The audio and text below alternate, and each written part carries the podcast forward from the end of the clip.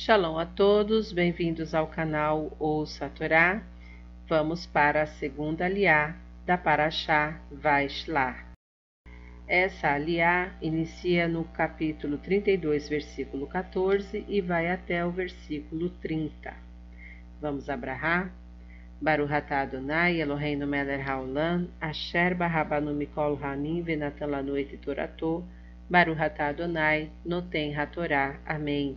Bendito sejas tu, Adonai, nosso Elohim, Rei do Universo, que nos escolheste dentre todos os povos e nos deste a tua Torá.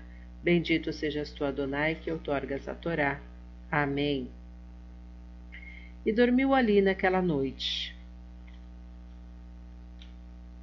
E tomou do que veio à sua mão presente para Esaú, seu irmão, duzentas cabras e vinte bodes duzentas ovelhas e vinte carneiros, trinta camelos e suas crias, quarenta vacas e dez touros, vinte jumentas e dez jumentinhos.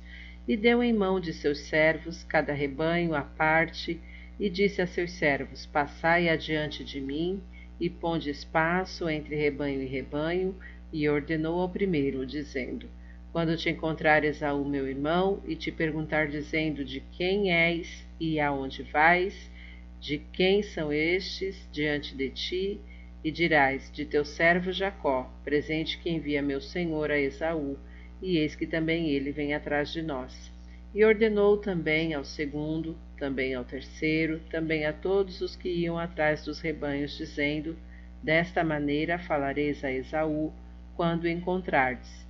E direis também: Eis que teu servo Jacó atrás de nós porque disse para si: Apaziguarei sua ira com o presente que vai adiante de mim, depois verei seu rosto, e talvez me aceite.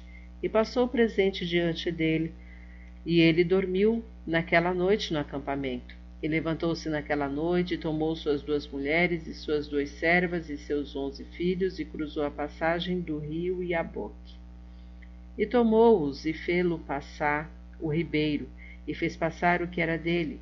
E ficou Jacó só e lutou um homem com ele até levantar-se a aurora. E viu que não podia com ele, tocou-lhe na juntura de sua coxa, e desconjuntou-se a juntura da coxa de Jacó em sua, em sua luta com ele, e disse: Envia-me, que vem rompendo a aurora. E disse: Não te deixarei ir, salvo se me abençoares. E disse-lhes: Qual é o teu nome? e disse: Não, Jacó não será mais teu nome, senão Israel, pois lutaste com o anjo de Deus e com os homens e venceste. E perguntou Jacó e disse: Dize-me, rogo, teu nome. E ele respondeu: Por que é que perguntas meu nome? E ali o abençoou. Amém. Baruch atah Adonai, Eloheinu melech haolam, Asher natan lanu Torah temet, v'haye olanatá betocheinu, Baruch atah Adonai noten hatorá. Amém. Bendito sejas tu, Adonai, nosso Elohim, Rei do Universo, que nos deste a, Torá da verdade e com ela a vida eterna plantaste em nós. Bendito sejas tu, Adonai, que outorgas a Torá. Amém. Vamos então aos comentários dessa aliá iniciando pelo versículo 19. Presente. Os judeus, por constituírem um povo pacífico, ofereceram presentes aos seus perseguidores ao longo de toda a sua história, assim como fez Jacó. Versículo 22. Passou o presente. Jacó presenteou a Esaú com um pouco de tudo o que possuía, exceto escravos, pois entregá-los a Esaú significaria matá-los moral e espiritualmente. Versículo 25: E lutou. Rashi, baseado no Midrash, explica esta palavra tem três distintas definições. Veiavek vem da raiz avak, que significa poeira, lutando com o anjo levantou-se muita poeira. A outra explicação é aquela que o Targum usa, batar de avico, que quer dizer abraçar-se, apertar-se, unir-se. E a terceira definição que o Midrash nos dá é vak, da palavra avuká, que significa chama, tocha. O homem que lutou com o Jacó queimou-o com fogo. Sobre a veracidade desta luta, no seu Guia dos Perplexos, Maimônides é de opinião de que se trata de uma profecia, uma indicação alegórica destinada a ser como lição, não tanto a Jacó individualmente, mas principalmente aos seus descendentes. Um homem.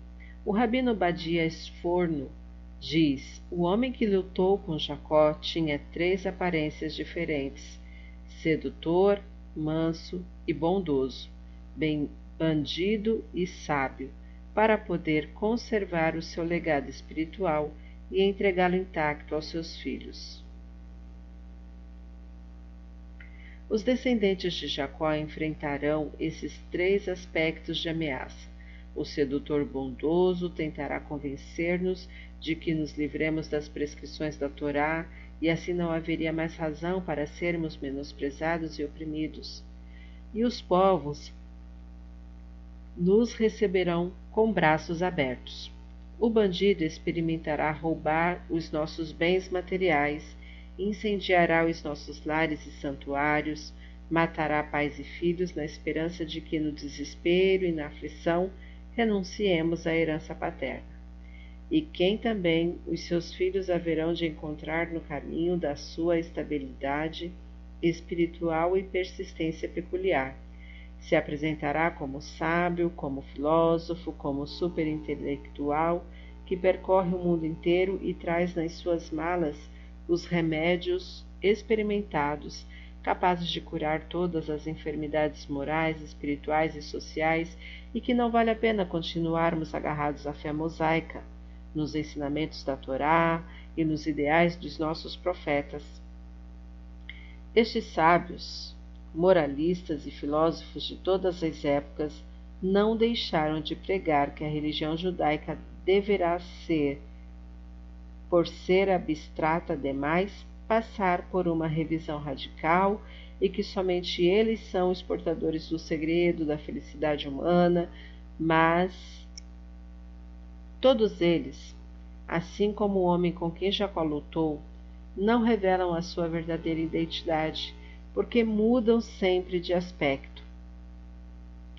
Esqueceram-se de que não se pode cortar as raízes de uma árvore e esperar que ela continue a crescer, que não se pode queimar a alma de um povo e guardar que o seu corpo continue a viver. E Israel sem religião, sem Torá, é um corpo sem alma. Fim dos comentários. Esse canal tem abençoado a sua vida? Então, não se esqueça, curta, comente, compartilhe, se inscreve e ative o sininho. Fique por dentro de todas as novidades do canal. Shalom a todos!